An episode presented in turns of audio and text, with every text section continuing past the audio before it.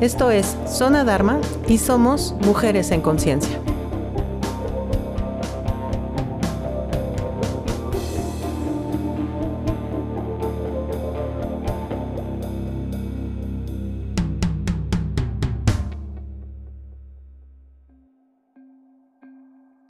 Hola, soy Margot y en este podcast te voy a contar qué son, cómo bloquean tu prosperidad y abundancia y cómo cambiar las creencias limitantes. Yo pude haber sido una celebridad en mi pueblo, pero nadie es profeta en su tierra, ¿o sí? Pues ahí tienes que luego de que me separé y mi mamá falleció, pues como que ya no me hallaba en el lugar donde estaba. Y como siempre que quería huir de mi realidad, que empaco mis cosas y que me voy a mi pueblo. Yo nací con la luna de plata y de verdad que tengo alma de pirata. Adivinaste. Me fui a Veracruz para ver si por allá retomaba las ganas y me cambiaba la suerte. Lo malo es que no tomé en cuenta que a donde vayas, tus demonios van contigo. Pero esa es una historia para otro episodio. Concentrémonos en el hecho de que ya era yo teta healer y andaba con ínfulas de Buda recién estrenada. Lo digo y lo sostengo. La idea de escribir un libro no me vino de libre albedrío. Te aseguro que lo escuchaba todo el tiempo en mi cabecita loca después de haber tomado este curso de Teta Healing, donde por cierto te abren el tercer ojo. Entonces, movida más por dejar de escuchar la vocecita, me lancé a la aventura de escribir un libro. Por esas fechas acababa de leer el libro de Joe Dispensa, Deja de ser tú, y me pareció fantástica la teoría de poder cambiar el cerebro y con ello salir del modo piloto automático. Así que centré mi trabajo en esa teoría. Así nació El origen bioquímico de los milagros, algo más parecido a un ensayo que a un libro verdadero, pero me gustó el resultado y pues que lo publico en Amazon y luego en mis redes sociales, sin ninguna expectativa de verdad, solo por el orgullo de haber escrito mi primer libro. Pero que me empiezan a llamar de varios medios de comunicación, que es que para entrevistarme y ahí voy yo, bien emocionada a explicar cómo es que entre lo que piensas y sientes se van construyendo los milagros. Me hicieron varias entrevistas, tengo algunos videos por ahí subidos en mi egoteca personal en mi canal de YouTube, que solo si me lo pides con sincera curiosidad te paso el link. En fin, que de pronto comencé a tener un poco de más atención y algo de genuino éxito, pero se acabó. Luego me puse a inventar un programa de radio en línea para darle voz a mis amigos místicos, que tienen cosas muy interesantes que decir acerca de el despertar de la conciencia. Conseguí llevar un buen ritmo durante tres temporadas.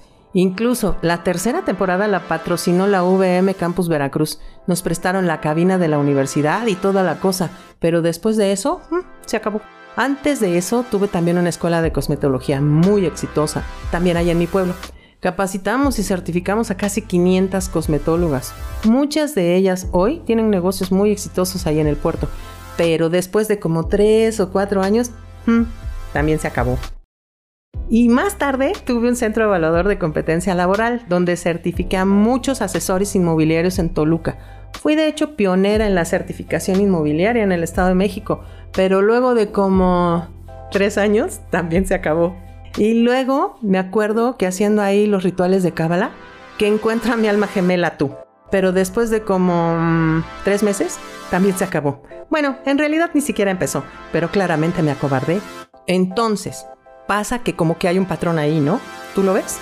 Porque ahora me queda bien clarito a mí que todas las veces me quedé en el ya merito.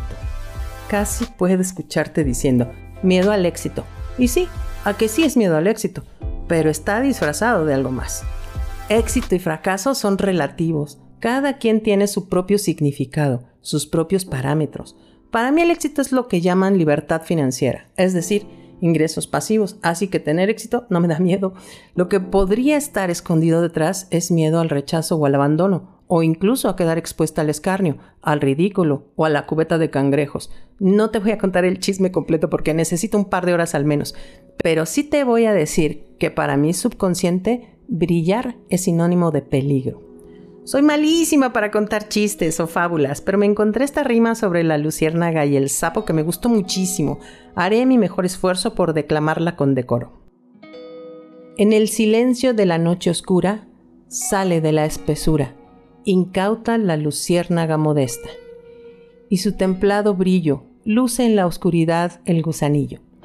Un sapo vil, a quien la luz enoja, tiro traidor le asesta, y de su boca inmunda la saliva mortífera le arroja.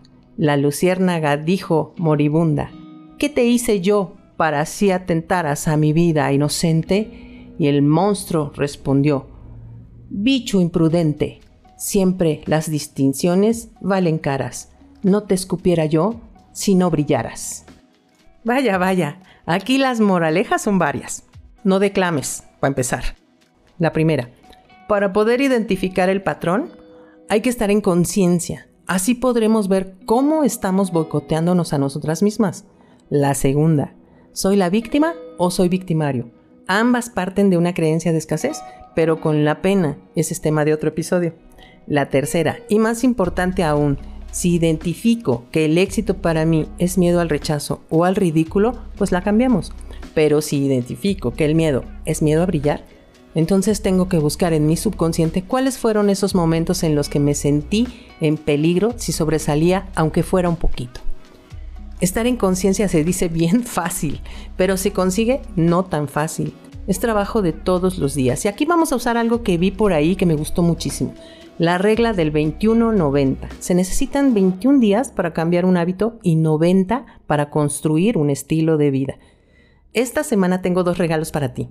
El primero es un manual de bioreprogramación que te va a ayudar con la parte de los 21 días.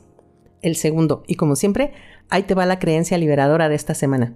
Que sepas lo que es y lo que se siente ser exitosa y estar segura y a salvo teniendo éxito. Puedes descargar ambos regalos en la sección comunidad de mi website sonadharma.com.